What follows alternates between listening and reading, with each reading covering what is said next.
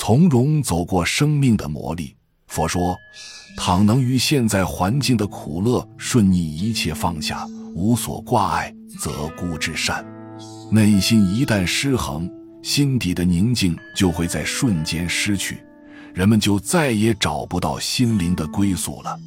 面对生活中的种种劫难，我们也许觉得自己太过渺小而无法改变现实。既然无法改变，那就从容些吧。从容至少还能让人保留内心的安宁与简单，不至于让心随劫难而流浪。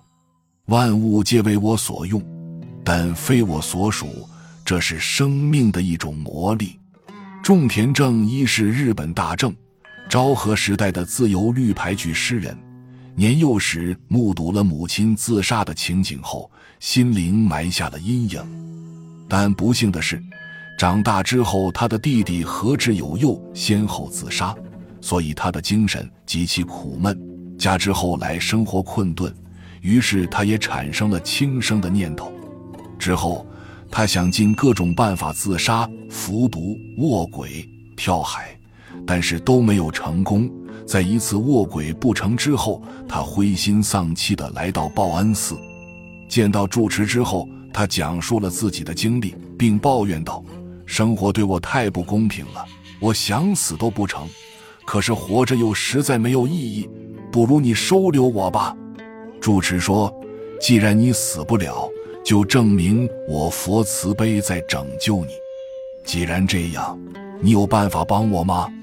要不你教我坐禅吧，或许我可以得到解脱。”种田正义说。住持回答道。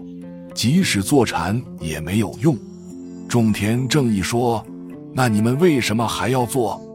住持回答说：“就是因为没有用才要做。”种田正义听了住持的话后，陷入了沉思，之后再也不曾产生轻生的念头，并创作了下面的自由律：“躺在也许就此死掉的土上，禅生是否在找死所？”在生亡之间的雪下个不停，一直走，走到倒下去为止的路边草。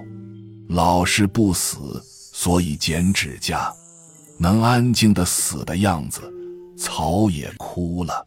欲明欲短得虫之命，人活着不是为了用处，而是为了活着本身。每个人的价值都是绝对的。只要坚持自己崇高的价值，接纳自己，磨砺自己，给自己成长的空间，我们每个人都能成为无价之宝。万物皆为我所用，但非我所属。生活就是个五味瓶，生命中的每个挫折、伤痛、打击都有它的意义，我们应该坦然接受。有时候，我们只有亲身经历才知答案。魔力会让人们对生活有所感悟。一个年轻的僧人问行思禅师：“大师，生命的真谛是什么呀？”行思禅师微微笑了笑，没有回答，只是问他：“市场里的菜价涨了吗？”僧人开始没有明白禅师的话，于是说：“大师，你答非所问，我不大明白。”行思禅师说。回去好好想想吧。年轻僧人冥思苦想了几天之后，终于顿悟：生命的真谛其实就在日常生活之中。又有一个僧人来向行思禅师问道：“禅师问他，你从哪里来呀？”僧人答：“从曹溪六祖师傅那里来。”行思禅师接着问道：“你来时带了什么东西没有？”僧人摇摇头。然后又抖了抖身子，意思是说我已经毫无身外之物，已经看破了。行思禅师叹了一口气，说道：“唉，你其实根本没有看破，只是流于形式罢了。你不是还带来了很多泥土吗？”僧人反问道：“众人都说你知道人生的真谛，你可以告诉我吗？”行思禅师回答道：“即使告诉了。”你又有什么用处呢？你连自己的本性都把握不住，追求人生真谛又有什么用处呢？几天之后，又来了一个僧人，行思禅师照例问道：“你从哪里来？”僧人回答道：“从曹溪六祖那里来。”于是禅师继续问道：“你来时带来什么东西没有？”我在去曹溪求法之前，没有失掉什么东西，所以也就不曾带走。既然如此，那你去曹溪干什么呢？我去印证。如果不是去曹溪，我就不会知道人生的一切奥秘都在我自己心中，也就不会知道自己根本不缺少任何东西。